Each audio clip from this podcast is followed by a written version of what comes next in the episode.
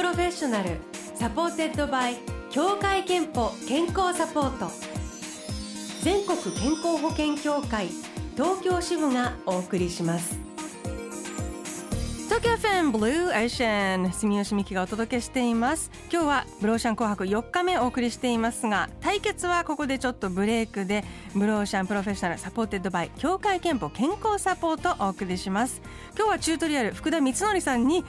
健康の秘密を伺いたいと思います。よろしくお願いします。福田さんの10年くらい前に入院、休養された時期が終わりだったんです、ね、そうなんです。僕2011年の1月に急性膵炎という病気になりまして、うん、で2か月ぐらい入院してて一月二月ぐらい自宅療養してたのかな？大変だった、はい、いや大変です。めちゃくちゃ痛いんですよ急性膵炎。痛いんですかめちゃくちゃ痛いですよ膵臓から膵液っていうのが出てるんですけど、膵液って体の中の消化液の中で一番強いんですよ。その膵液がちょっとまあ膵臓がバカになってその膵液で自分の膵臓を溶かしてるんですいやそれが急性膵炎僕のなったやつはそういうやつでした。痛いですね。でもめちゃくちゃ痛い。入院であの健康に対する考え方っていうか普段からねその後変わりました、そうですね。やっぱこう不節制したらした分だけ自分に返ってくるっていうのが だからその時まだ30代でしたけど、はい、まあ、ずっと健康だろうなってなんとなく勝手に思ってたんですけどいやいやそんなそんなことはないなっていうのは分かりましたね。その後2016年に結婚されて今ね3歳の息子さんのパパでも、はい、息子が3歳の人一人子供がいて、ね、まあそうですねそういうのもあってちょっともう独り身ではないのでね健康でいないとねやっぱり生活悲しむ人がいるっていうね。もうそうやし生活もしていけへんしっていうねやっぱ健康がすべての元になるなっていうのはやっぱ思いますね。そうですよね。うん、で普段その今まあ最近は健康のために何か気をつけてる食事生活習慣などってありますか？まあそうですね。食事もまあ基本的にはそんなに大食いとかではなく、まあ腹八分というかその急性膵炎の時に食事制限がすごかったんですよ。塩分もあかんし油分もあかんしとか。退院してから2年ぐらい肉とか揚げ物とか食べてなかったのでっていう。一応ダメって言われて？ダメです。ダメですダメです。うわそういう病気やったんですよ。なんです、ね、だから2年ぶりぐらいに豚バラ肉食うた時、死ぬほどうまかった 肉ってこんなうまいんやと思って。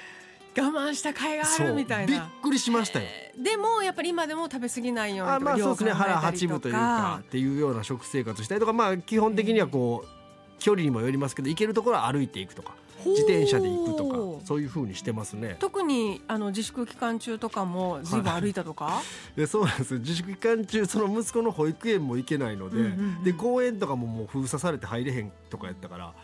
マジで2歳半ぐらいの息子と毎日2時間半ぐらいウォーキングしてました。結構よく息子さんよくそんなに歩けますね。よくそんだけ歩いてくれましたね。普通子供って途中でも疲れたとか抱っことかなっちゃう。まあ、そういう時もあったんですけど基本的には目的地がそのその当時息子がめっちゃ好きやったバスの車庫とか。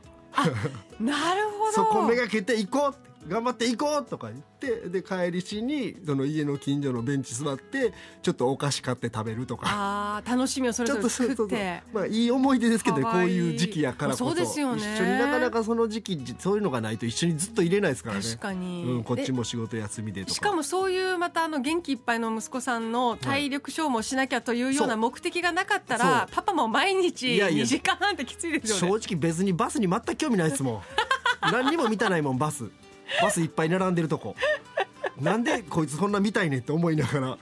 へまあね、じゃあ本当でもそれ周りのねあの食べ物もきっとご家族だと、はい、あのそうやってみんなでケアし合えるしずいぶんうんなんていうか普段の生活の中で健康キープできるようになってますね、きっとね。まあそうなんでしょうね。はい。えあのー、健康をチェックする機会健康診断には行けていますか？それがねちょっとここ何年か行ってないんですよね。何年か前に人間ドック行っ、うんうん、ほって毎年行かないと行かないとって思ってるんですけどだからもう年明け絶対1月に行こうと。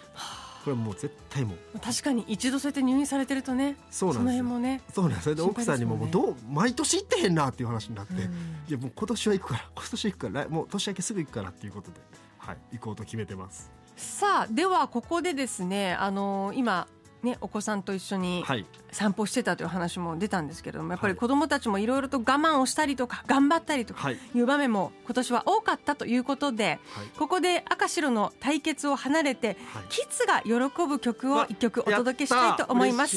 なんかあの福田さんとこのお子さんもこれにハマっているこれめっちゃハマってますよ。聞きまめっちゃハマっててなんか全然違うワードで、ね、こいつこの人強いよなとかいうワードが出たらすぐ強くってすぐ言い出しますから、ね、すぐ引っ張られて。強くなれるってすぐ歌い出すから。ということでリサグレンゲ。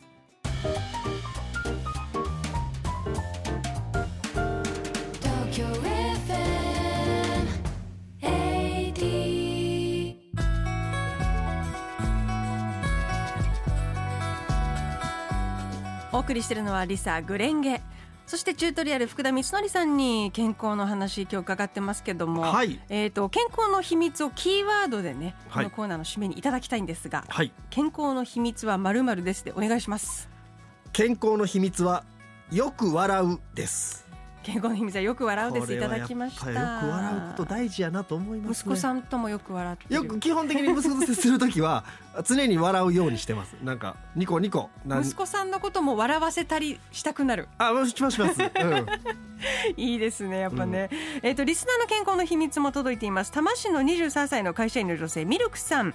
健康の秘訣はラジオ体操。毎朝やってますあそうなん素晴らしい。やっぱ習慣は大事ですよね。そうですね、えー、健康の秘訣ブローシャーのホームページにあるメッセージフォームからお送りください。ミルクさんには3000分のクオカードお送りします。さあまだまだこの後引き続きブローシャン的紅白の対決、はい、福田さんよろしくお願いします